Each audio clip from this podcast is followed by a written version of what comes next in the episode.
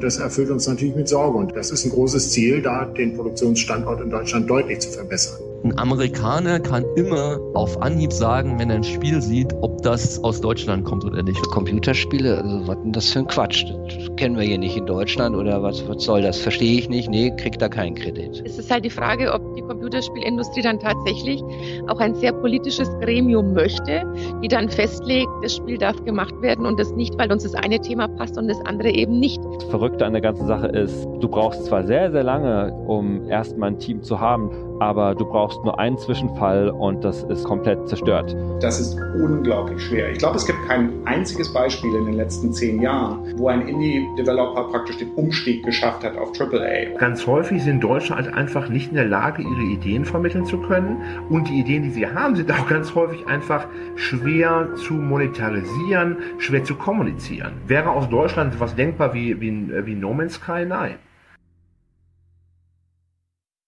Die sogenannten AAA-Spiele, Entwicklungen auf höchstem technischen Niveau und daher auch mit maximalem Geldeinsatz, bestimmen die Berichterstattung über Computerspiele, die Verkaufscharts und die Auslagen in den Läden.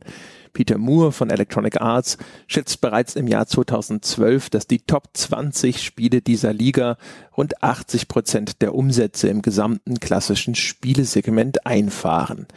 Egal, wie man zur Qualität dieser Top-Produktionen stehen mag, sie gelten als Königsklasse der Spieleentwicklung. Die Liga, in der nur die besten und erfahrensten Entwicklungsstudios mitspielen dürfen und Studios aus Deutschland zählen derzeit nicht dazu. Rund 180 Spieleentwickler zählt der Branchenverband Bio in einer aktuellen Broschüre über den Standort Deutschland und dennoch, seit der Neuausrichtung der Frankfurter Firma Crytek auf Free-to-Play-Spiele ist die AAA-Entwicklung in Deutschland klinisch tot. Und mehr noch, die Spieleentwicklung abseits von Handy- und Browserspielen ist in Deutschland auch grundsätzlich am Boden. Felix Falk, Geschäftsführer des Bundesverbandes Interaktive Unterhaltung, der erwähnte Bio, fasst die Lage in Zahlen. Ähm, da haben wir die Situation, dass wir da international ähm, noch nicht ausreichend konkurrenzfähig sind als Standort. Also nur um mal ein Beispiel zu geben, wenn wir uns anschauen, wenn 100 Euro ausgegeben werden, dann sind davon nur 6,50 Euro für Entwicklung aus Deutschland. Also nur 6,5 Prozent, die auch wirklich sich um deutsche Entwicklung drehen. Und das ist weiter sinken, dieser äh, Wert. Und wenn wir sogar in den Bereich gucken, äh, PC- und Konsolenspiele, da sind wir dann nur noch bei 60 Cent, also 0,6 Prozent. Und das erfüllt uns natürlich mit Sorge. Und das ist ein großes Ziel, da den Produktionsstandort in Deutschland deutlich zu verbessern. Das bedeutet, am Gesamtumsatz von Computerspielen in Deutschland, also allem Geld, das hierzulande für Computerspiele ausgegeben wird, haben einheimische Produktionen wenigstens noch einen Anteil von 6,5 Prozent. Hier sind allerdings bereits die verbliebenen erfolgreichen Entwickler zum Beispiel für Mobile-Geräte eingerechnet. Bei den klassischen sogenannten Boxed Products haben deutsche Entwickler nur noch einen Anteil von 0,6 Prozent. Es drängt sich die Frage auf, wie kann das sein? Warum schafft es praktisch das gesamte europäische Umland, mindestens ein international renommiertes Top-Studio hervorzubringen und am Leben zu erhalten, während es den hiesigen Entwicklern scheinbar seit Jahrzehnten nicht gelingt, dauerhaft aus der Bedeutungslosigkeit emporzusteigen. Wo ist unser Remedy, unser Quantic Dream, Guerilla Games, IO Interactive oder unser CD-Projekt? Genau dieser Frage sind wir nachgegangen und haben uns zunächst die historische Entwicklung des Spielestandorts Deutschland angesehen. Und dort stößt man schnell auf eine ironisch anmutende Antwort auf die Frage, warum Deutschlands Entwicklerszene so ins Hintertreffen geraten konnte. Deutschland war einfach zu groß. Andreas Lange, Direktor des Computerspielemuseums in Berlin, erklärt die historischen Zusammenhänge, die in den 90er Jahren ihren Anfang nehmen.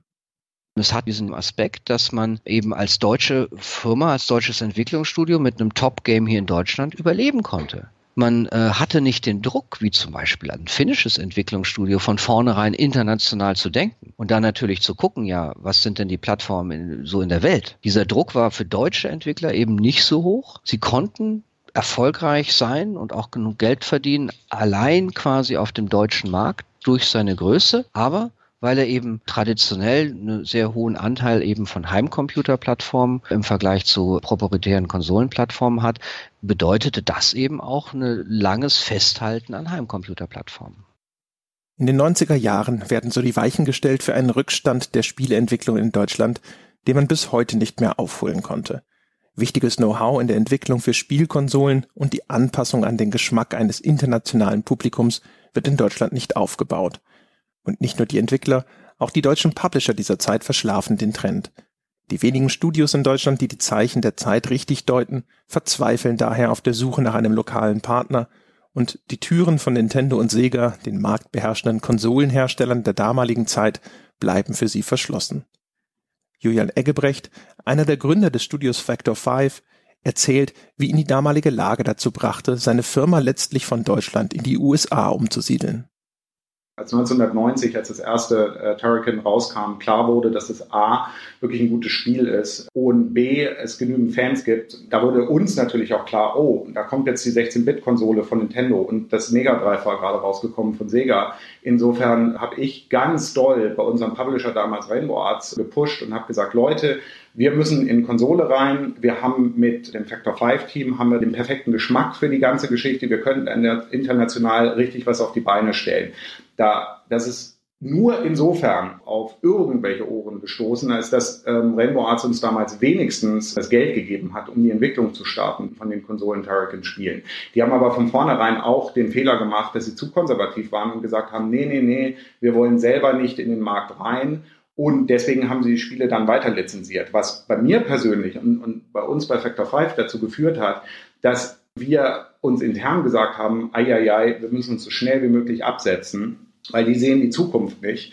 Da ist niemand sonst in Deutschland, der hier wirklich die Zukunft sieht, nämlich dass Konsolen sehr dominant werden. Wir sind nicht gerade gut da drin oder, oder haben den Geschmack nicht für PC-Spiele. Das heißt also, wir brauchen einen anderen großen Partner. Und das wurde dann Lucasfilm.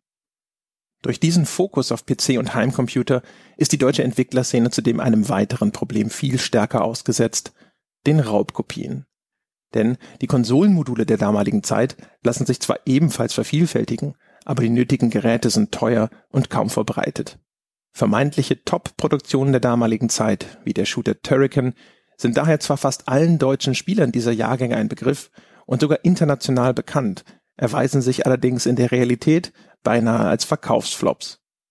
Du musst dir vorstellen, dass heutzutage praktisch jeder Einzelne, der mal einen Commodore Amiga Computer hatte, ähm, kann sich an Turrican erinnern und hat Turrican gespielt. Davon haben, hat ein absoluter Bruchteil, und wir reden hier von Zehntausenden und teilweise bei, ich glaube, einem der Turrican-Titel sogar unter 10.000, haben äh, das Spiel auch wirklich gekauft. Das muss man sich mal vor Augen führen. Ich meine, wir reden hier von ähm, Hunderttausenden, wenn nicht Millionen von Spielern. Und ähm, wir waren immer im fünfstelligen Verkaufsbereich, bis wir dann auf Konsole rüber sind. Durch die stetig weiter ansteigenden Produktionskosten von Computerspielen wird so die Luft für deutsche Publisher immer dünner. Ohne Zugang zum von Konsolen dominierten internationalen Markt lassen sich ihre Spiele schlussendlich einfach nicht mehr refinanzieren. Flops werden immer kostspieliger, ehemals vorhandene Rücklagen schwinden immer schneller. Selbst wenn sie vielversprechende Produkte haben, fehlt ihnen oft außerdem die Möglichkeit, diese außerhalb Deutschlands zu verkaufen. Die wenigen deutschen Publisher von Bedeutung, wie etwa Blue Byte, versuchen erst viel zu spät ein eigenes Vertriebsnetz in den USA aufzubauen. Vergeblich.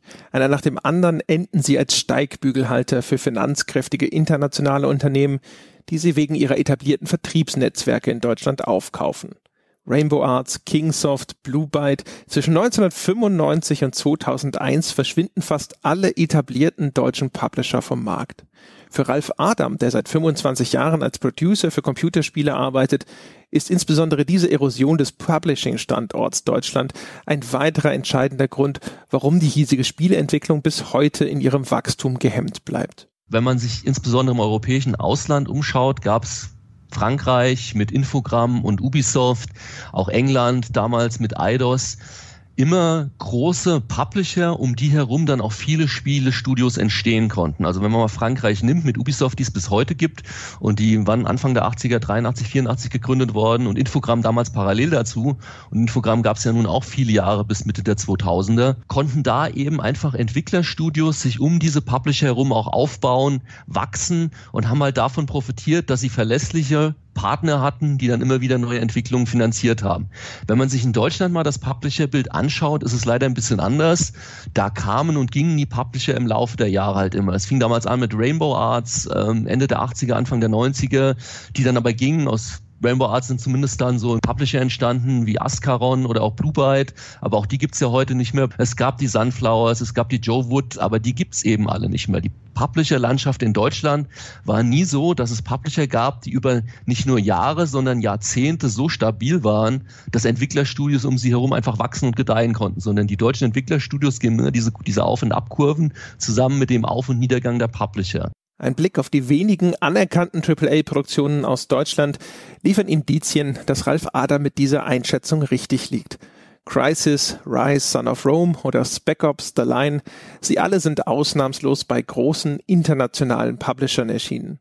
Sogar die Anno-Reihe, klassische deutsche Aufbaustrategiespiele, deren Budgets laut Insidern in der Spitze zwischen 6 und 8 Millionen Euro betragen, erscheinen beim französischen Unternehmen Ubisoft. Der einzige deutsche Publisher, darin sind praktisch alle Befragten einig, der überhaupt noch in der Lage ist, ein AAA-Spiel nach heutigen Konditionen zu finanzieren und der überhaupt auch noch im Geschäftsfeld der klassischen Boxed-Titel tätig ist, ist die Firma Koch Media mit ihrem Core-Label Deep Silver. Und selbst die hat streng genommen ihre Wurzeln in Österreich. Mit einem anerkannten AAA-Studio in Form von Volition in ihrem Besitz und Marken wie Saints Row, Metro und Dead Island ist Koch der Platzhirsch in Deutschland. Allerdings, mit den Geldmitteln allein ist es nicht getan, wie Timo Ullmann erklärt, dessen Studio Jäger aus Berlin mit Spec of the Line einen der wenigen unumstrittenen AAA-Titel aus Deutschland produziert hat.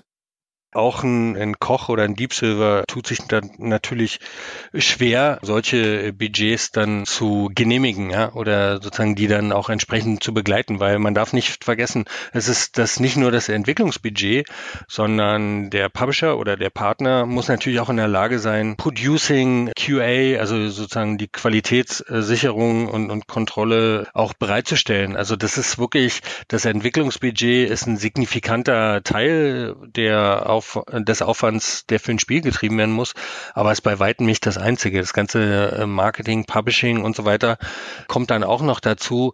Das ist schon ein Riesenaufwand für die großen Spiele. Und das lohnt sich im Prinzip auch nur, wenn man dann eben Zugriff hat auf einen, einen möglichst großen Markt, um in der Lage zu sein, das äh, so ein Spiel wieder zu refinanzieren. Die am häufigsten genannte Maßnahme, um den deutschen Standort international wieder konkurrenzfähig zu machen, ist staatliche Förderung. Förderung. Das bislang höchst dotierte Förderinstrument des Bundes ist hierfür der Deutsche Computerspielpreis, der im kommenden Jahr Fördergelder in Höhe von insgesamt 550.000 Euro ausschütten will. Nur die Hälfte davon wird allerdings tatsächlich vom Staat getragen, die anderen 50 Prozent müssen die Branchenverbände beisteuern. Zum Vergleich, der Deutsche Film- und Fernsehfonds soll nach einer Kürzung auf 50 Millionen Euro im Jahr 2014 nun wieder auf 75 Millionen Euro ansteigen. Eine Diskrepanz, die in der Spielebranche seit Jahren scharf kritisiert wird, auch wenn diese Summen unter anderem durch eine Förderabgabe zum Beispiel auf Kinotickets erreicht werden. Einen solchen Soli für Spiele hatte der Entwicklerverband Game vor vielen Jahren einmal gefordert und war damals am erbitterten Widerstand der Publisher gescheitert. Dorothee Bär von der CSU, Staatssekretärin im Bundesministerium für Verkehr und digitale Infrastruktur, gibt allerdings zu bedenken, dass der reine Blick auf die Geldsummen, die der Filmförderung zur Verfügung stehen, nicht die ganze Geschichte erzählen. Denn mit den hohen staatlichen Zuwendungen kommen die Gremien, die über deren Verteilung entscheiden. Also wenn ich mir mal überlege, die Filmförderanstalt zum Beispiel, die entscheidet dann, wenn Gelder gewollt sind, auch über Inhalte zum Beispiel über Stoffe ist es halt die Frage, ob die Computerspielindustrie dann tatsächlich auch ein sehr politisches Gremium möchte, die dann festlegt, das Spiel darf gemacht werden und das nicht, weil uns das eine Thema passt und das andere eben nicht. Also das muss man sich dann ganz genau überlegen, wie sehr man sich dann auch inhaltlich abhängig machen möchte. Schon der Deutsche Computerspielpreis hat es in der Vergangenheit geschafft, nahezulegen, was Bär mit diesen Worten vielleicht meinen könnte. Politisch motiviert scheinende Entscheidungen einzelner Jurymitglieder sowie Regularien des Preises sorgten noch bis vor wenigen Jahren für Juryaustritte und spöttische Berichterstattung. Bei den Spielern wiederum gilt der Preis als wertlos und sein Renommee und damit der Werbeeffekt gilt selbst in Bezug auf Gelegenheitsspieler als umstritten. Und dann, das sagen selbst einige aus dem Kreis der Veranstalter, ist der Preis zudem als Förderinstrument auch noch eigentlich schlecht geeignet. Niemand kann ein Business darauf aufbauen, dass er vielleicht einen Preis gewinnt, dessen Geld er dann nicht mal für ausstehende Rechnungen verwenden darf, sondern in Nachfolgeprojekte investieren muss, heißt es von einem der Beteiligten, der lieber ungenannt bleiben möchte. Auch Dorothee Bär selbst sagt, mit dem Deutschen Computerspielpreis sei vor allem erstmal ein erster Schritt zu einer effektiven Förderung der Spielebranche gegangen worden. Also als wir den damals gegründet haben, war es eben wichtig, so als Einstieg überhaupt mal für die Computerspielbranche einen Fuß in die Tür im Bundestag zu bekommen. Das war ja wirklich harte Arbeit. Und deswegen ist der DCP ein wichtiges und ein richtiges Förderinstrument. Ähm, Im Moment sage ich auch das Wichtigste des Bundes. Aber das reicht alleine nicht aus. Also wir fördern über Preisgelder, ähm, über Reichweite, ähm, über Kontakte und Aufmerksamkeit. Aber ich sage trotzdem, für mich war und ist immer das Ziel, dass man natürlich auch insgesamt mal die Computerspielförderung an die Förderung vom Deutschen Filmpreis angleicht. Und da gibt es ja auch nicht nur den Deutschen Filmpreis, sondern dann gibt es eben auch noch verschiedene andere Förderinstrumente. Und ich hoffe sehr, dass das dann auch in der nächsten ähm, ja, im nächsten Koalitionsvertrag verankert werden kann, den wir hoffentlich mitschreiben können. Der besagte Deutsche Filmpreis hat übrigens eine Förderhöhe von drei Millionen Euro. Der Weg zu einer wahren Anerkennung von Computerspielen in Deutschland scheint also noch weit. Erst 2014 wechselte der Deutsche Computerspielpreis seinen Schirmherren. Nicht mehr der Bundesbeauftragte für Kultur ist zuständig, sondern das neu strukturierte Bundesministerium für Verkehr und digitale Infrastruktur. Ein Computerspielepreis beim Verkehrsminister, das klingt unsinnig, für manche sogar abwertend. Hinter den Kulissen heißt es allerdings, man wollte den Preis damit vor Schlimmerem bewahren. Eine Perspektive, die Dorothee Bär zumindest nicht rundheraus ablehnt. Der Umzug des Preises zu dem Ministerium für Verkehr und digitale Infrastruktur, das war ja sowieso was, wo alle erstmal so ein bisschen die Augenbrauen gehoben haben. Die Geschichte, so wie ich sie immer verstanden und gehört habe, war, dass man das Gefühl hatte, dass der Deutsche Computerspielpreis unter, ursprünglich unter der Schirmherrschaft des Bundesbeauftragten für Kultur und Medien dort eher stiefmütterlich behandelt wurde und dass man sich versprochen hatte, dass man auch durch diesen Umzug den Preis in einen Rahmen bringt oder zu Menschen bringt, die mit diesem Thema mehr anfangen lernen können. Ist das so richtig? Es klingt auf jeden Fall gut. Wir lassen das mal so stehen. Okay, wir lassen das mal so stehen. Es ist immer noch so, dass Computerspiele für viele Menschen in der Politik so ein bisschen ein fremdes Thema ist, auch nach all den Jahren noch. Ich glaube, das Problem ist, dass viele, die spielen, sich nie trotzdem als Gamer bezeichnen würden. Also ich habe mit vielen gesprochen, die auch auf der Regierungsbank oder im Plenum dann zwischendurch irgendwelche Mobile Games machen. Und wenn man dann sagt, ja, jeder zweite Deutsche ist Gamer, du auch, nee, nee, nee, nee, nee, also ich nicht. Ja, du hast doch, sag mal, deine Spiele, die du auf deinem iPad hast oder auf deinem Tablet und dann zeigen sie einem, dass sie da zehn Mobile Games drauf haben und würden aber trotzdem nie behaupten, dass sie Computerspieler sind. Das ist der große Unterschied. Ähm, es ist aber wesentlich besser geworden. Also nach jedem Terroranschlag, nach jedem Amoklauf ist es nicht mehr so, dass sofort Forderungen erhoben werden, die ganze Industrie zu verbieten.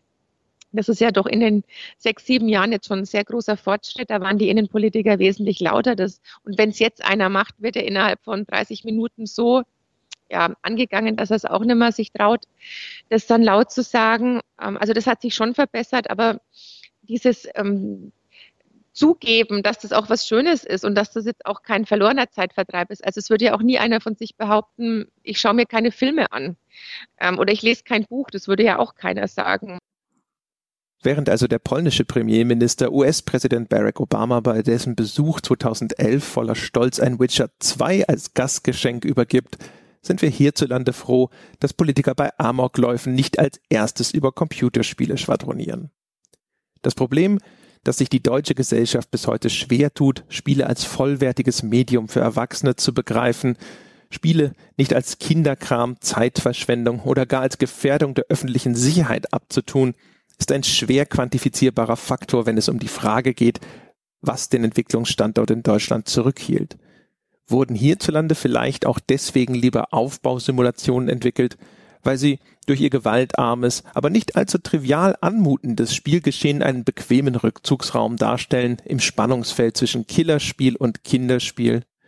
Andreas Lange hält dies zwar für möglich, sieht die schwerwiegenderen Folgen allerdings an einer anderen Stelle denke schon, dass auch so ein gesellschaftliches Umfeld durchaus wichtig ist, aber auch nicht überbewertet werden darf. Wir haben zum Beispiel ähm, in Japan die Situation, dass dort Games natürlich unglaublich verbreitet sind, auch sehr hoher Wirtschaftsfaktor darstellen und trotzdem ähm, gesellschaftlich eigentlich kaum anerkannt sind. Wenn man sich mit japanischen Geisteswissenschaftlern unterhält, wird man eigentlich kaum welche finden, die sich mit Games ernsthaft äh, auseinandersetzen. Insofern sieht man in Japan, da ist eigentlich wird das als Trivialkultur äh, nicht wirklich wertgeschätzt in der offiziellen Meinung und trotzdem sind unglaubliche äh, äh, Bereiche entstanden mit hohen Kreativität und tollen Spielen und viel Geld, was da verdient wird. Also das muss nicht notwendigerweise einhergehen. Aber es ist natürlich schon so, gerade wenn man jetzt diesen Aspekt in Blick nimmt, dass traditionell wenig Investitionskapital in die deutschen Firmen geflossen ist, ähm, dass dann so ein gesellschaftliches Umfeld schon auch eine, eine Relevanz hat. Klar, war ja nicht unüblich, auch in den USA kommen drei junge Leute, die haben ein Game programmiert und brauchen jetzt Geld, um das als Firma irgendwie aufzubauen und zu verkaufen und dann gehen sie zum, zur Bank und sagen, wir brauchen Kredit. Ja. Ähm, das wurde dann natürlich auch in Deutschland aufgrund dieses eher negativen gesellschaftlichen Umfelds oft abschlägig behandelt, so nach dem Motto, äh, äh, was, Computerspiele, also was denn das für ein Quatsch, das kennen wir hier nicht in Deutschland oder was, was soll das, verstehe ich nicht, nee, kriegt da keinen Kredit. So kommt zum selbstverschuldeten Absterben traditionsreicher Entwickler und Publisher ein Investitionsklima, das das Nachwachsen junger Firmen und Talente behindert. Förderung das scheint zumindest so zu sein, ist dringend nötig und der Blick ins europäische Umland legt nahe, dass sie auch effektiv sein kann. Polen beispielsweise fördert bereits seit Jahren seine heimische Entwicklerszene. Dennoch ist Förderung gerade in ihrer deutschen Ausgestaltung alles andere als unumstritten. Viel zu oft, so wird kritisiert, stütze sich Deutschland auf eine Kulturförderung, die zwar besser sei als gar keine Förderung, aber oft ihre Nutznießer dazu zwinge, auf eine maximale Ausrichtung auf den internationalen Markt zu verzichten. Guido Eickmeyer, Publishing Director Console bei Wargaming.net, fasst diese Bedenken zusammen. Ich glaube, gegen eine Wirtschaftsförderung wäre ja gar nichts einzuwenden. Die wird in vielen anderen Ländern auch betrieben. Die tut der Gamesbranche gut und die fördert sicherlich auch den unternehmerischen Geist und die Risikobereitschaft auf vielen Ebenen. Ähm, unser deutsches Problem ist vor allen Dingen, dass wir uns unvorstellbar auf Kulturförderung versteifen. Das wiederum natürlich äh, zur Folge hat, dass dass vielleicht auch sehr merkwürdige Erwartungen und auch falsche Signale gesetzt werden, was Unterhaltungsprodukte eigentlich sein sollen.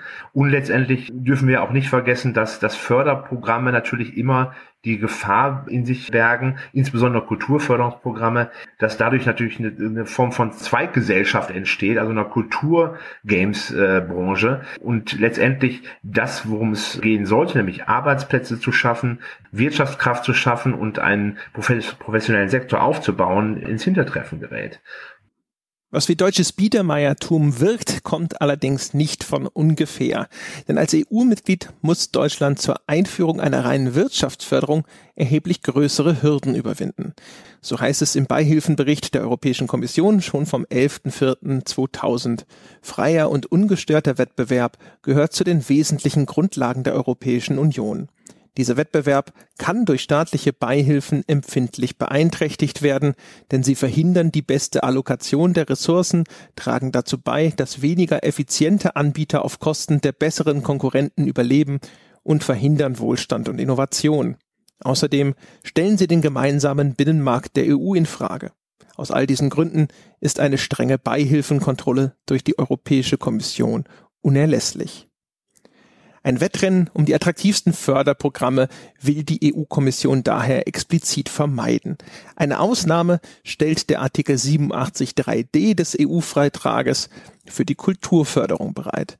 Die Förderprogramme von Ländern wie Frankreich und England sind daher ebenfalls nur für Spiele zugelassen, die dazu geeignet sind, das kulturelle Erbe der Staaten zu erhalten. Dass der Deutsche Computerspielpreis ein solches Aufhebens um Kultur macht, kommt also nicht allein aus der Feder von konservativen Politikern, die eine Killerspieleentwicklung im Zaum halten wollen. Tatsächlich versuchen deutsche Förderprogramme hier möglichst die Stromschnellen zu umschiffen, die eine reine Wirtschaftsförderung mitnehmen müsste. Um als Kulturförderung gelten zu dürfen, brauchen diese Förderprogramme aber wiederum einen klar erkennbaren kulturellen Anstrich mit den von Dorothee Bär erwähnten Nachteilen. Dennoch schielen deutsche Entwickler nicht ohne Grund neidvoll ins europäische Umland. Die Kulturförderung in Frankreich beispielsweise erstattet bis zu 20 Prozent der Produktionskosten für jene Spiele, die den kulturellen Anforderungen gerecht werden. In England gibt es immerhin eine 25-prozentige Steuererleichterung auf bis zu 80 Prozent des Produktionsbudgets, also der Kosten, die direkt für die Entwicklung anfallen. Polen hingegen unterstützt die heimische Entwicklerszene allein in diesem Jahr mit 26 Millionen Euro, und zwar als eine ebenfalls erlaubte Beihilfe, in diesem Falle zur Erforschung neuer Technologien. Satte sieben Millionen davon sicherte sich bereits Witcher 3 Entwickler CD-Projekt, die man dort nun für die Forschung und Entwicklung neuer Animationssysteme und ähnlicher Technologien ausgeben will. So umstritten sie oft also diskutiert wird, Förderung ist ein wirkungsvolles Instrument, insbesondere um jungen Entwicklungsstudios einen Start in den Markt zu erlauben. Ein solches Studio sind die Münchner Mimimi Productions. Das Team, das jüngst mit Shadow Tactics einen durchaus auch über die Landesgrenzen hinweg beachteten Titel veröffentlicht hat, wurde gefördert, und zwar vom Bayerischen Film- und Fernsehfonds. Mit Johannes Roth, dem Geschäftsführer von Mimimi Productions, habe ich über die Bedeutung von Fördermaßnahmen und das Investitionsklima in Deutschland gesprochen. Johannes, in den Gesprächen zu dieser Reportage habe ich immer und immer wieder gehört, es sei beinahe unmöglich für ein Entwicklerteam, einen Bankkredit zu bekommen, einen klassischen Bankkredit.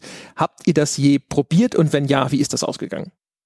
Nein, haben wir nicht probiert. Ähm, die Geschichten kenne ich auch. Ich kann auch sagen, dass es für uns schon schwierig war, überhaupt ein Bankkonto zu eröffnen als Games, Games Studio, ähm, weil viele Leute damit halt nichts anfangen können. Wir sind eher bankscheu, sage ich mal. Unser Ansatz war es immer mit wenig Geld angefangen und uns dann über unsere Projekte, sage ich mal, hochgearbeitet, ohne Fremdkapital von der Bank oder von einem Investor und dann wirklich halt mit Publishern zusammengearbeitet, was ja auch ein klassisches Modell ist. Und ich denke, das gibt es auch noch und das kann auch noch funktionieren. Du hast es eben schon erwähnt. Ihr wurdet gefördert vom Film- und Fernsehfonds in Bayern. Wie wichtig war das für euch? Also würde es euch, kann man sagen, es würde euch in der heutigen Form ohne diese Unterstützung nicht geben? Oder es wäre auch ohne gegangen? Wie, wo ist es zu verorten? Das ist immer sehr schwer zu sagen. Ich bin mir sicher, es würde Mimimi geben, auch ohne Förderung, aber wahrscheinlich wären wir längst nicht so weit. Wenn du kein, wenn du nicht genug Geld auf dem Konto hast, um mal ein Netzwerkkabel zu kaufen oder halt selbst privat über die Runden zu kommen, dann lässt die Motivation nach, dann leidet das Produkt. Und der FFF hat es uns einfach ermöglicht, für einige Monate sorgenfrei an dem Last Tinker Prototypen zu arbeiten. Damit sind wir dann zu Publishern, die fanden das so geil, dass wir dann eine Finanzierung für das komplette Spiel bekommen haben. Wenn wir das ohne FFF hätten machen müssen, hätte es vielleicht doppelt so lange gedauert. Der Publisher hätte in dem Moment vielleicht kein Interesse mehr gehabt und so. Also wir sind sehr dankbar über die Förderung, kann ich nicht, kann ich nur äh, betonen, aber ob es uns jetzt äh, dann nicht gegeben hätte, weiß ich auch nicht. Wahrscheinlich schon. Wir hätten schon einen Weg gefunden. Allerdings, das ist klar, Förderung ist auch kein Allheilmittel und hinter vorgehaltener Hand sagen einige sogar, Förderung sei derzeit immer noch an deutsche Entwickler verschwendet, bis sie endlich ihre Hausaufgaben machen. Nach wie vor heißt es, sei die deutsche Entwicklerszene zu selbstverliebt, würde unnötig komplizierte und verkopfte Spiele entwickeln. Ralf Adam, der seit über zehn Jahren auf Entwicklerkonferenzen über die Eigenarten deutscher Entwicklungen spricht, glaubt, dass sich die Lage deutlich gebessert hat, hält allerdings so manche Eigenart nach wie vor für problematisch wenn ich mit amerikanischen Entwicklerstudios rede, dann sagen die immer, ihr habt doch super Spieldesigner. Aber wenn man dann nachfragt, wen sie damit meinen, dann erwähnen sie Leute wie Klaus Teuber. Das heißt, für die amerikanischen Entwicklerteams und Entwicklerstudios sind die deutschen Designer im Brettspielbereich ihre absoluten Vorbilder. Und das ist ein bisschen schizophren, weil es im Brettspielbereich genau umgekehrt ist zum Computerspielebereich. Wenn man sich deutsche Brettspiele anschaut, dann sind die sehr einfach, sehr lean mit wenigen, ich sag mal, Features oder Elementen, aber die in die Tiefe gepolished, während amerikanische Brettspiele meistens so diese Avalon Hill Brettspiele sind, wo man dann irgendwie eine Anleitung hat, äh, irgendwie die dicker ist als Krieg und Frieden und man erst nach zehn Stunden lesen muss, um zu verstehen, wie das Brettspiel überhaupt funktioniert. Und im Computerspielebereich ist es genau umgekehrt. Ich mache immer diesen Vergleich, wenn ein amerikanischer Spieldesigner ein Feature einbaut und das funktioniert nicht, es macht keinen Spaß, schmeißt das raus. Wenn ein deutscher Spieldesigner ein Feature einbaut und es funktioniert nicht, hat er diese Tendenz, zwei zusätzliche Features einzubauen, die das nicht funktionierende Feature supporten. Deswegen gehen deutsche Spiele immer sehr in die Breite mit einer Masse an Features, aber sie sind halt selten in die Tiefe gepolished. Das ist für mich so ein Element, warum sich deutsche Spiele gerade im Ausland immer sehr schwer tun. Kommt natürlich auch ein bisschen noch einher. Die Deutschen haben grundsätzlich, was so Farbpaletten angeht und sowas, auch eher ne, ist es alles eher ein bisschen gedeckter, zurückhaltender, eher in Braun- und Grautönen, während wenn man sich amerikanische Spiele anschaut, die doch sehr auf eine sehr kräftige Saturierung der Farben gehen und sehr leuchtende Elemente. Deswegen ein Amerikaner kann immer auf Anhieb sagen, wenn er ein Spiel sieht, ob das aus Deutschland kommt oder nicht, was ich auch sehr faszinierend finde. Darüber hinaus scheitern aber nicht nur deutsche Studios insbesondere an einer harten Realität im Business mit Hochglanzproduktionen. Denn wenn es um zwei bis dreistellige Millionenbeträge geht, kann sich praktisch keine Firma der Welt mehr irgendeinen Idealismus leisten. Hier gilt es, kreative Impulse der Risikominimierung und der bestmöglichen kommerziellen Auswertung unterzuordnen.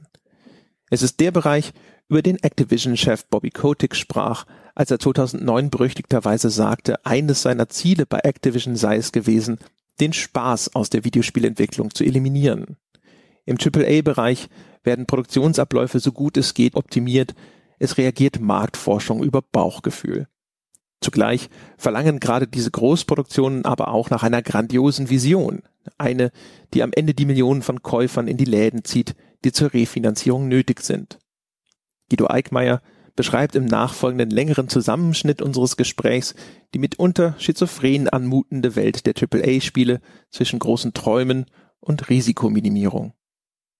Dann muss man natürlich auch äh, hingehen und, glaube ich, erstmal sich äh, freimachen von den Produktionskosten, die mit GTA, Assassin's Creed etc. verbunden sind. Das ist sicherlich AAA Plus Liga. Das sind äh, ganz große Ausnahmen, die äh, einhergehen einfach mit einer unglaublich abgesicherten Produktionsmechanik. Äh, wo mit Shadow-Entwicklung gearbeitet wird. Sprich, du lässt ein Feature ähm, von zwei Teams parallel entwickeln zum Beispiel. Du lässt ganze Games-Bereiche doppelt in dreifach entwickeln, ganz einfach, um dich abzusichern, falls ein Team halt die Erwartung nicht erfüllt oder ein Team nicht rechtzeitig fertig wird, sodass du auf eine zweite Entwicklungsumgebung zurückgreifen kannst. Vielleicht nicht mehr Stand heute, aber in der Vergangenheit zumindest sei auch die Mentalität bei deutschen Entwicklungsstudios vielleicht so ein bisschen etwas gewesen, was ihnen im Weg stand. Also zum einen die Fokussierung auf den deutschen Markt, aber auch zum anderen die Art und Weise, wie man versucht, so Entertainment zu, überhaupt zu gestalten und auch vielleicht ein gewisser Unwille, das Ganze auf eine, auf ein Mainstream-Publikum im internationalen Markt auszurichten. Würdest du das auch so sehen? Das ist natürlich rein subjektiv und das kann ich auch nicht belegen. Das ist äh, insofern unfair, da alle über einen Kamm zu scheren. Aber du hast in Deutschland schon relativ häufig die Einstellung, dass man den Kunden belehren muss, dem Kunden zeigen will, wie etwas fun zu funktionieren hat, Zudem halt auch eine sehr starke Eigenmotivation, Geschichten zu erzählen, sprich der Zielgruppe das nahezubringen, was einen selbst bewegt, was auch sicherlich sehr, sehr, sehr löblich ist, aber vielleicht nicht im AAA-Bereich an, äh, äh, angemessen. Und äh, es mangelt, glaube ich, sehr häufig den Leuten am Verständnis daran, was man da eigentlich tut. Wir sind alle in erster Linie ähm, in der Entwicklung von Unterhaltungsprodukten beschäftigt. Sprich, was wir äh, zu tun haben, ist, wir haben, wir haben einen Markt zu bedienen und äh, die Erwartungen der Kunden zu bedienen und nicht in erster Linie jemanden zu erziehen oder jemanden ähm, mit einem Kulturgut ähm, äh, zu bedienen, im AAA-Bereich, wohlgemerkt, nicht im Indie-Bereich. Und ähm, ich glaube, da stoßen sich viele noch dran und es ist dann vielleicht gar nicht mal äh, die Verkopftheit, sondern wirklich die, der, der Unwille, ähm, sich auf äh, sich darauf einzulassen, dass äh, dass äh, Games nicht in erster Linie Selbstverwirklichung sind, dass Games nicht in allererster Linie Kultur sind und die Gesellschaft voranbringen sollen, sondern dass, dass es letztendlich Produkte sind, die Geld verdienen müssen und sollen und am besten auch ganz einfach diesem Ziel untergeordnete Entscheidungen zu treffen sind selten auch in der, sind auch Deutsche in der Lage halt ähm, ihre Idee wirklich verkaufen zu können. Und wenn du das nicht kannst, dann bist du natürlich im Wettbewerb mit einem Amerikaner, der seit, deiner, seit seiner Highschool geschult ist in Präsentationstechniken, einfach im, im Nachteil. Ne? Ich glaube, Investitionsbereitschaft, auch eine Investitionsbereitschaft in einen deutschen Partner ist durchaus vorhanden. Wie gesagt, ganz häufig sind Deutsche halt einfach nicht in der Lage, ihre Ideen vermitteln zu können. Und die Ideen, die sie haben, sind auch ganz häufig einfach schwer zu monetarisieren, schwer zu kommunizieren. Gerade in der Zielgruppe, die sich vielleicht auch ein amerikanischer Publisher dann vorstellen würde. Ja? Wäre aus Deutschland was denkbar wie, wie, wie No Man's Sky? Nein. Ja, weil ähm, der Deutsche neigt dann dazu, dafür zu sorgen, dass ein Produkt technisch und inhaltlich sauber fertig wird, was ja auch schön ist, aber er bekommt nie den Auftrag, weil er den äh, Stand, den, den, den, den Nachteil hat, dass er in der Lage, gar nicht in der Lage ist, sondern einen Hype aufzubauen. Und dieser Hype kommt heraus aus einer Produktvision, die sich an Größe, an an teilweise auch einfach nicht realisierbaren Zielen äh, orientiert, was aber für Amerikaner zum Beispiel völlig okay ist und auch völlig in Ordnung ist. Das heißt also, Deutschland braucht äh, Peter Molyneux. Oh, das ist sehr weit hergeholt, aber ja, ja. Also äh, Peter Molyneux, man muss auch sagen, ich, ich habe den, glaube ich, drei, vier Mal äh, ähm, sehen dürfen. Natürlich ist es ein Dampfplauderer, natürlich ist äh, Peter Molyneux jemand, der, der Träume verkauft, die in dieser Form nie realisiert werden. Aber auf der anderen Seite, er mobilisiert Massen, er mobilisiert Entwickler, ähm, er mobilisiert natürlich auch Investoren. Und das ist ein Talent, das muss man erstmal haben. Und das fehlt in Deutschland ganz massiv.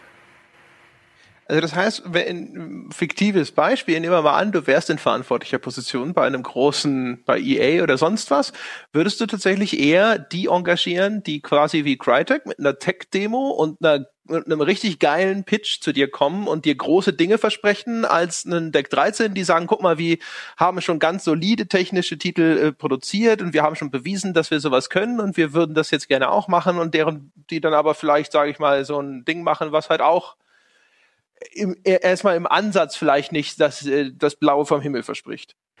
Ganz, ganz einfach. Wenn du mich fragst, äh, äh würde ich mit Deck 13 halt ein Action-Rollenspiel machen wollen als äh, äh, EA-Verantwortlicher oder würde ich äh, mein Geld in die Jungs von No Man's Sky investieren, die wirklich ein Spiel abgeliefert haben, was technisch äh, und inhaltlich nicht ansatzweise dem entsprochen hat, was man sich erwartet hat, würde ich trotzdem letztere wählen. Weil hier kommt das große, die große Frage, ja, was ist denn da, was sind denn die Wertigkeiten in einem Pitch?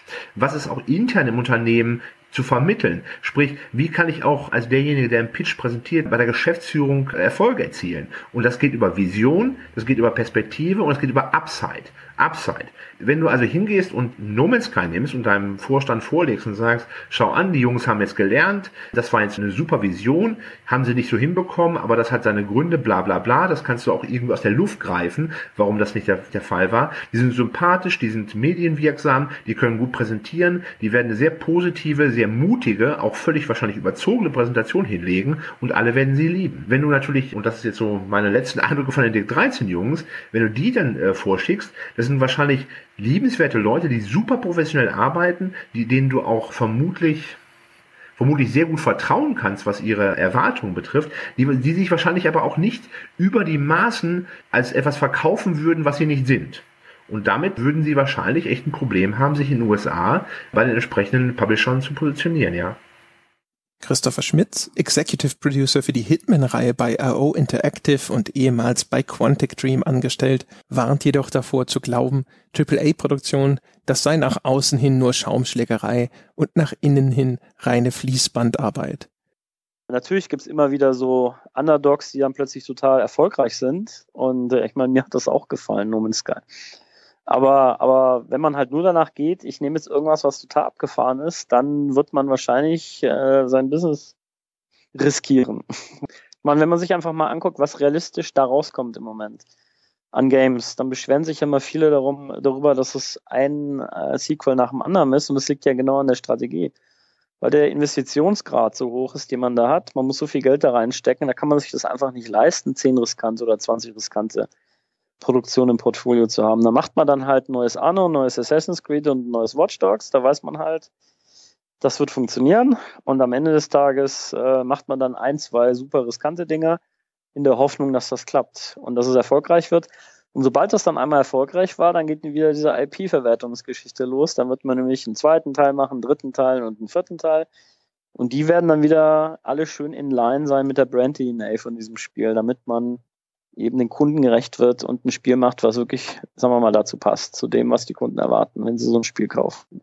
Kleinere Unternehmen, die dann immer sagen, ja, AAA, da will ich ja nicht arbeiten, das ist ja eine Factory, das, dem würde ich überhaupt nicht zustimmen. Es hängt aber auch sehr stark davon ab, in welcher Position man in so einer großen Produktion ist. Wenn man natürlich ein Outsourcing-Artist in China ist, dann fühlt sich das natürlich an wie eine Factory-Produktion. Wenn man aber Teil des Core-Teams ist, vor Ort im Lead-Studio, dann fühlt sich das eben so überhaupt gar nicht mehr an. Und das wird mir auch rückbestätigt. Also mein Technical Director hier bei IO, der war vor bei Ubisoft in Montreal und da war an Rainbow Six Siege und äh, den haben wir dann auch schon gefragt, sag mal, Montreal, das ist doch eine Factory, oder? Das ist doch wirklich Fließbandarbeit. Kann man sich da überhaupt noch kreativ einbringen? Und dann hat er halt auch gesagt, das fühlt sich ganz genauso an wie hier. Das ist wirklich ein Team, jeder ist da dabei, können alle kreativ sein. Und von Factory hatte der weit und breit nichts gesehen. Und das würde ich halt hier bei uns in Kopenhagen auch so sehen. Dass die Zahl der AAA-Titel aus Deutschland in den kommenden Jahren ansteigen wird, ist unwahrscheinlich. Insbesondere auch, da Hersteller aus Gründen der Risikominimierung diese Großproduktion nur noch in Ausnahmefällen an externe Teams vergeben. Chris Schmitz erklärt die Ratio dahinter von Publisher-Seite. Das liegt daran, dass man das Risiko minimieren möchte und das ist mit internen Teams halt einfach viel, viel leichter. Und weil man eben direkten Einfluss darauf hat. Und auf der anderen Seite ist es natürlich auch so, dass ein großer Teil des Budgets in die sogenannten Intangible Benefits fließt, also eben ein Team, was danach besser ist, mehr Senior ist, tolle Tools entwickelt hat, eine Grafik-Engine weiterentwickelt hat und all diese Dinge, die eben nicht unbedingt nur in das finale Spiel reinfließen, sondern die eben da sind, quasi wie man eine Maschine hat, die man eben im Laufe der Entwicklung immer wieder weiter verbessert, die dann am Ende eine richtig schöne Hochleistungsmaschine ist. Die gehört dann aber gar nicht, sondern die gehört jemand anders. Und der nimmt dann die Maschine und bietet sie dann quasi jemand anders an. Und das ist natürlich was, was die Publisher nicht unbedingt möchten. Und deswegen bauen sie auch lieber eigene Teams auf, weil dann gehört ihnen das eben selber. Dann können sie eben langfristig ihre Teams entwickeln, können langfristig in, in Verbesserungen, in Prozess- und äh, Technik-Improvements investieren und dann kommt äh, ihm das Investment einem selber zugute. Umgekehrt sind Entwicklungen dieser Größenordnung inzwischen für unabhängige Studios ein kaum noch annehmbares Risiko. Das deutsche Top-Studio Crytek suchte daher bekanntermaßen sein Heil im aufkommenden Free-to-Play-Boom und unabhängig davon, dass es dabei in der Umsetzung ins Straucheln geriet, stimmen viele andere Studios grundsätzlich zu, die klassische Auftragsarbeit auf diesem Level ist mittlerweile einfach zu riskant.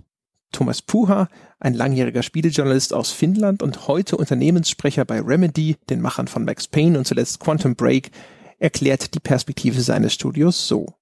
Also die Frage, die man sich stellt, ist, wollen wir sowas wieder machen? Es geht nicht nur darum, ob man ein AAA-Spiel machen will, sondern auch um die Frage, was für einen Vertrag können wir bekommen? Wie viel kreative Freiheit können wir bekommen? Diese Fragen bedeuten viel für uns als unabhängige Entwickler, denn wir bringen danach Jahre damit zu, dieses Spiel zu entwickeln. Es ist eine Auftragsarbeit, aber du willst am Ende trotzdem noch das Spiel machen können, das du auch wirklich entwickeln willst.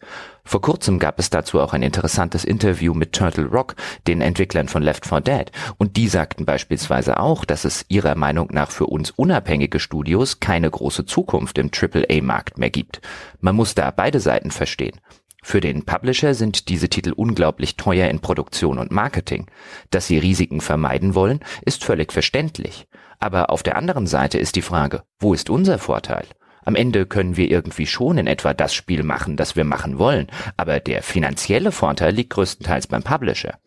Deswegen sieht man so viele unabhängige Studios wie Insomniac, Ninja Theory oder Starbreeze eine ganze Menge eigene Dinge ausprobieren.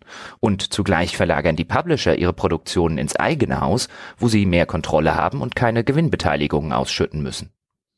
Neben ihrer Motivation schrumpft im Übrigen auch die Anzahl der alteingesessenen unabhängigen Studios, die aufgrund ihrer Erfahrung überhaupt als Partner für AAA-Spiele in Frage kommen.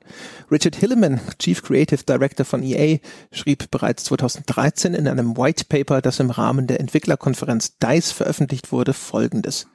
Ich habe einmal nachgerechnet und ich würde sagen, dass vor sieben bis acht Jahren noch rund 125 Teams existierten, die an Spielen arbeiteten, die ich als AAA bezeichnen würde. Heute liegt diese Zahl bei unter 30, vermutlich so bei um die 25 Teams. Bei dem Versuch selber nachzuzählen, sind wir heute auf eine Zahl knapp unter 20 gekommen. Und auch Factor 5 Mitgründer Julian Eggebrecht zieht eine pessimistische Bilanz. Schwer. Also das, das ist eine trickreiche Sache. Ich meine, ähm, das, das letzte ganz, ganz, ganz große Ding, was wir ja gemacht haben, ähm, war mit Sony Lair ähm, für die PS3. Ähm, und wir hatten damals schon ein Budget, was, was, eben, ähm, was im 30 Millionen Dollar Bereich war. Und heutzutage lachst du da ja nur noch drüber bei AAA. Ähm, und gerade bei Open World Spielen ähm, geht das ja deutlich schnell jenseits davon auch mal. Obwohl wenn du als Indie anfängst, dann kannst du zwar Anfangserfolge haben und kannst dich damit, glaube ich, auch ganz gut über Wasser halten, aber dieser Sprung eben vom Indie-Developer zu den doppelstelligen Millionenbeträgen, die dann auch sehr schnell sehr viele doppelstellige Millionenbeträge sind, das ist unglaublich schwer. Ich glaube, es gibt kein einziges Beispiel in den letzten zehn Jahren, ähm, wo ein Indie-Developer praktisch den Umstieg geschafft hat auf AAA. Und, und das ist auch verständlich durch die, durch die finanziellen Realitäten der Branche inzwischen. Zugleich schrumpft außerdem der Markt für den reinen Verkauf von Computerspielen aller Art wurden in Deutschland laut Zahlen der GfK im Auftrag des BIU im Jahr 2015 noch 1,6 Milliarden Euro mit dem Verkauf von Spielen umgesetzt, sind es heute nur noch 1,2. Diese Zahlen beinhalten sowohl physische als auch rein digitale Verkäufe. Insgesamt ist der Markt allerdings auf ein Volumen von 1,9 Milliarden gestiegen. Die Differenz machen Ingame-Verkäufe aus. Die Zahlen spiegeln damit einen längst bekannten Trend wider. Die Spieler kaufen insgesamt weniger Spiele, in denen sie dann allerdings mehr Zeit verbringen und mehr Geld ausgeben. Bei allen übrigen Titeln, die es nicht schaffen, Spieler so langfristig an sich zu binden, setzt daraufhin ein starker Preisverfall ein. Angesichts dieser Realitäten überrascht es wenig, dass die wenigen Nachwuchstalente in Deutschland oft gar nicht mehr den Wunsch haben, sich überhaupt in Richtung der Top-Liga zu orientieren. Johannes Roth von den Mimimi Productions beispielsweise sieht die Zukunft seines Teams derzeit ganz woanders. Man muss einfach schauen, was für das Team am besten funktioniert, was die eigenen Ansprüche sind. Wir haben halt gemerkt, dass wir wirklich eher Bock auf so ein klassisches, ja, Boxed Game haben, aber eben nicht AAA Call of Duty, sondern es etabliert sich ja gerade so ein bisschen der Begriff Triple I, also Triple Indie, sprich diese mittleren Teams, die eben kein Mini-Mobile-Pixel-Game machen, aber eben auch kein Uncharted, sondern irgendwo so dazwischen schweben, auch von der Qualität, auch vom Umfang. Ähm, ich sag mal, mit über 1000 Leuten an einem Assassin's Creed-ähnlichen Spiel zu arbeiten, ist jetzt nicht unbedingt unsere Traumvorstellung. Das Berliner Studio Jäger hingegen konzentriert sich nach dem gescheiterten AAA-Projekt Dead Island 2, übrigens finanziert und dann auf Eis gelegt von Koch Media, derzeit auf das eigene Free-to-Play-Projekt Dreadnought. In all unseren Gesprächen bekennt sich letztlich nur ein einziges deutsches Indie-Studio glasklar zu seinen Ambitionen, und zwar die Frankfurter Entwickler von Deck 13 in Form von ihrem Geschäftsführer Jan Klose. Wir merken schon, dass eigentlich äh, bei Deck 13 so der Wunsch ist, wir wollen uns mal ein bisschen mit den Großen messen können. Und das ist eigentlich schon ein bisschen das Ziel, ob man jetzt gleich sagt, wir wollen, äh, wir wollen später unbedingt mal so eine Produktion machen wie Witcher 3, wo du irgendwie, ja, ein wirklich, weiß immer noch nicht, wie die das genau gemacht haben, aber ich glaube, es waren auch wieder viele Überstunden und viel, viel Selbstaufgabe dabei. Ähm, es macht natürlich ähm, viel Spaß, wenn man am Schluss sagen kann, wow, guck mal, das haben wir geschafft und das ist irgendwie das geilste Rollenspiel, was es gerade gibt. Äh, Wären wir nicht traurig, wenn, wenn wir das irgendwann mal sagen würden, ähm, aber hier will jetzt auch keiner sagen, okay, wir sind jetzt äh, 70 Leute ungefähr, wir müssen jetzt nächstes Jahr 200 sein. Also solche, solche Sachen gibt's nicht. Wir, wir sind nicht größenwahnsinnig, äh, nur ein kleines bisschen. Und da ist es wieder dieses Spiel, Witcher 3. Geradezu monolithisch thront es über der Spieleentwicklung in Europa und es scheint zu sagen, Seht ihr, es geht ja doch, wenn man sich nur richtig ins Zeug legt. Je nachdem, welche Quelle man fragt, soll es nur 25 bis 40 Millionen Euro in der Produktion gekostet haben, ein lächerlich geringer Betrag auf diesem Niveau. Und ja, staatliche Förderung hat CD-Projekt geholfen. Allerdings lassen Sie es leicht aussehen mit dieser Marke, die man über ein Jahrzehnt hinweg vom Geheimtipp zum Blockbuster aufgebaut hat – mit scheinbar ewig währender Selbstaufopferung, angetrieben vom unbedingten Willen, Großes zu leisten und, so wird sich zumindest erzählt, auch mit einer gehörigen Dosis Nationalstolz. Eine Leistung, die trotz aller Lobeshymnen auf das Spiel selbst noch unterschätzt wird. Denn die Antwort auf die Frage, warum so wenige AAA-Spiele aus Deutschland kommen, lautet so. Ja, durch die historische Entwicklung in Deutschland hat die hiesige Szene an wichtigen Schlüsselpunkten den Anschluss an internationale Entwicklungen verpasst.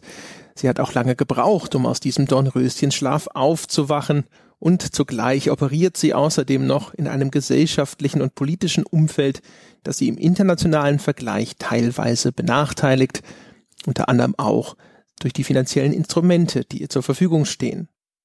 Und dennoch sind ja schon eine Handvoll AAA-Spiele aus Deutschland erschienen.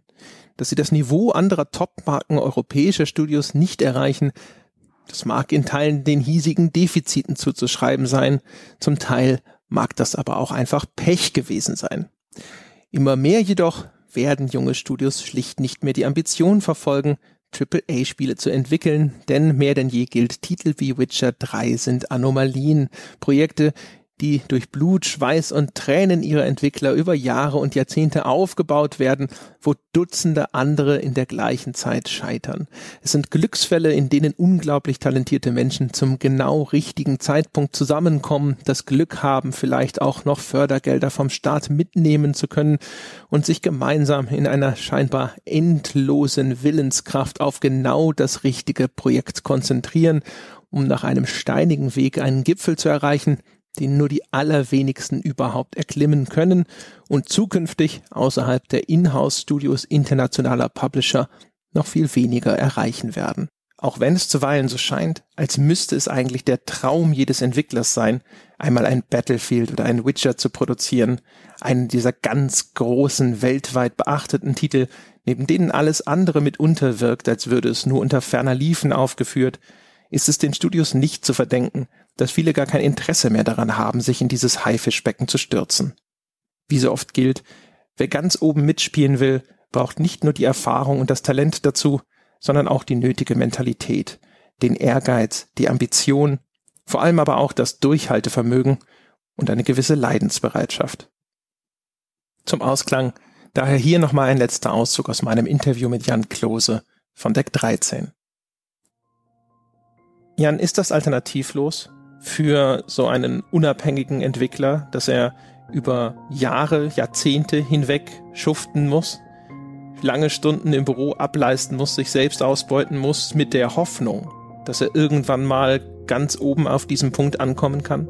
Also zumindest wir haben es so gemacht. Wir haben äh, ziemlich viel reingesteckt, um, um erstmal überhaupt da anzukommen, wo wir jetzt sind. Und ich glaube, ohne dass du da 120% Körpereinsatz zeigst, ist es nicht möglich, das zu machen. Und das Verrückte an der ganzen Sache ist, ähm, du brauchst zwar sehr, sehr lange, glaube ich, um erstmal ein Team zu haben, die Erfahrung zu sammeln, äh, die Tools, die Technik, das Verständnis äh, und wirklich einfach, dass das Zusammenspiel gut ist. Das dauert viele Jahre, aber du brauchst nur einen Zwischenfall und das ist komplett zerstört. Also es gibt keine, keine Abfangnetze, kein Studio hat das Budget, äh, sein Team zu halten, wenn es drei, vier, fünf Monate keinen Folgetitel hat. Und da sieht man schon, was es für eine verrückte Lage ist. Also dass es überhaupt unabhängige Teams gibt, die große Projekte machen können, ist, glaube ich, immer wieder ein Wunder und ähm, nicht nur dem Durchhaltevermögen des Teams, sondern auch der, äh, der Taktik und des Glücks des Managements äh, zuzuschreiben, dass es die noch gibt. Und äh, das, das zeigt für mich auch, ähm, ja, es sind einfach wenige, die da hinkommen und das schaffen. Es gibt sicherlich immer wieder Glücksfälle, es gibt immer den Überraschungshit, es kann immer jemand auf Gold stoßen und von 0 auf 100 kommen. Aber wenn du das geplant versuchst, dann ist es ein langer, langer Weg. Und das machen halt einfach nicht viele, das schaffen nicht viele.